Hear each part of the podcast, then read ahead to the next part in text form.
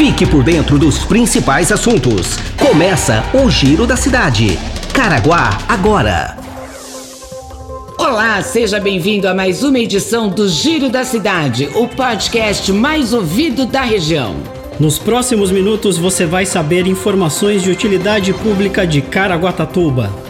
Quer mandar sugestões? Encaminhe sua mensagem pelo e-mail jornalismo@caraguatatuba.sp.gov.br ou pelo WhatsApp 12 996 75 19 24.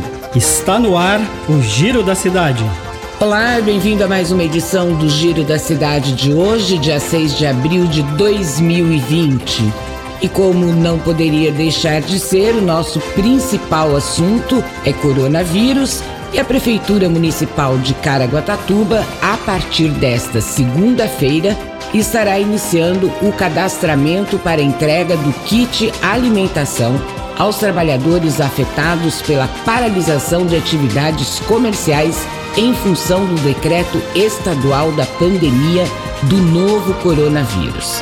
Vamos entender melhor como isso vai funcionar, aonde é que o trabalhador pode se cadastrar com a repórter Rebeca Bonanati. Leslie ouvintes, o benefício será concedido aos trabalhadores autônomos impossibilitados de trabalhar neste período como artesãos, ambulantes, microempreendedor individual, taxistas e motoristas de aplicativo.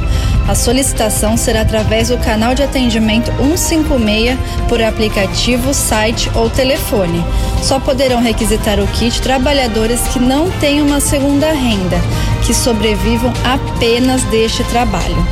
Foram adquiridos 5 mil kits para esse público. Caso seja necessário complementar, o Fundo Social de Caraguatatuba também promove a arrecadação de alimentos e produtos de higiene para montagem de novos kits. Além disso, a Prefeitura iniciou a campanha Servidor Solidário, onde os efetivos e comissionados na administração podem depositar quantias financeiras em uma conta exclusiva para doações. E esse dinheiro servirá para a compra de mais kits. O canal de solicitação do kit é disponibilizado pelo telefone 156. Voltamos ao estúdio. Obrigada, Rebeca, pelas suas informações. Uma outra medida que a Prefeitura de Caraguatatuba está tomando é através da Secretaria Municipal de Educação, que está atuando nesse período de pandemia com ações que buscam garantir o desenvolvimento integral e o bem-estar dos alunos. Para isso, desenvolveu uma ferramenta para disponibilizar sugestões de atividades lúdicas e didáticas, ampliando a oferta educacional mediada por tecnologia. Essa conexão se torna ainda mais necessária no período em que vivemos, com as medidas de isolamento social às quais estamos sujeitos.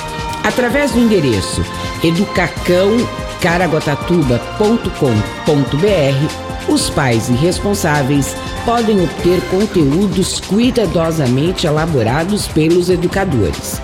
O acesso pode ser realizado via computador, celular, tablet ou qualquer outro equipamento conectado à internet. As atividades estão organizadas por etapas educacionais: ensino infantil, Ensino Fundamental 1 e 2 e Educação para Jovens e Adultos. São recomendações semanais de atividades que integram brincadeiras e letramentos para ser realizado em família. Anote o endereço aí: www.educacãocaraguatatuba.com.br. Essa é mais uma medida para distrair e educar as crianças que nessa época de pandemia estão em casa. O Conselho Municipal dos Direitos da Criança e do Adolescente de Caraguatatuba optou por adiar o processo seletivo para a escolha dos conselheiros tutelares suplentes na gestão 2020-2024 em razão da pandemia do novo coronavírus. Quem traz os maiores detalhes sobre esse assunto é o repórter Gabriel Batalha. O Conselho Municipal dos Direitos da Criança e do Adolescente de Caraguatatuba optou por adiar o processo seletivo para escolha dos conselheiros tutelares suplentes gestão 2020-2024 em razão da pandemia do novo coronavírus. A medida está disposta na resolução CMDCA número 003 de abril de 2020, publicada nesta sexta-feira no Diário Oficial do Município, no edital 3, número 260, disponível no site da Prefeitura de Caraguatatuba. O adiamento foi aceito após uma reunião extraordinária realizada por meio virtual na quinta-feira, que contou com a participação da presidente do Conselho, Cíntia Aparecida, e a coordenadora da comissão do processo seletivo, Joyce Ramos. O Conselho aprovou o adiamento em razão das medidas adotadas para combater a Covid-19, já que a situação impede o andamento do processo supramencionado. O adiamento será mantido até que findem as medidas adotadas pelo Poder Executivo, Municipal e Estadual no combate ao novo coronavírus ou ocorra alteração da situação que diminua os aspectos que impeçam o reinício do processo seletivo, mesmo que seja realizada no segundo semestre de 2020.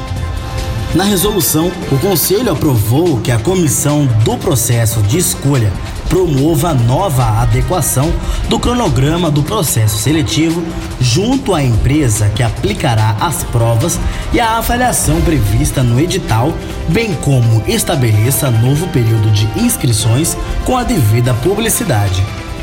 Voltamos ao estúdio. Previsão do tempo.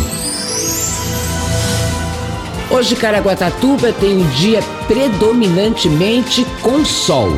As temperaturas mínimas ficam em torno de 23 graus e a máxima de 29. A chance de chuva hoje é de apenas 10% e temos uma umidade relativa do ar de 72%. As informações são do Centro de Estudos Climáticos do INPE de Cachoeira Paulista. A Prefeitura de Caraguatatuba, por meio da Secretaria de Obras Públicas, continua com as obras de construção do canal extravasor entre os bairros Jardim Britânia e Pontal Santa Marina. O maquinário executa a obra na parte de baixo da rodovia, próximo à rotatória da Avenida Ministro Dilson Funaro.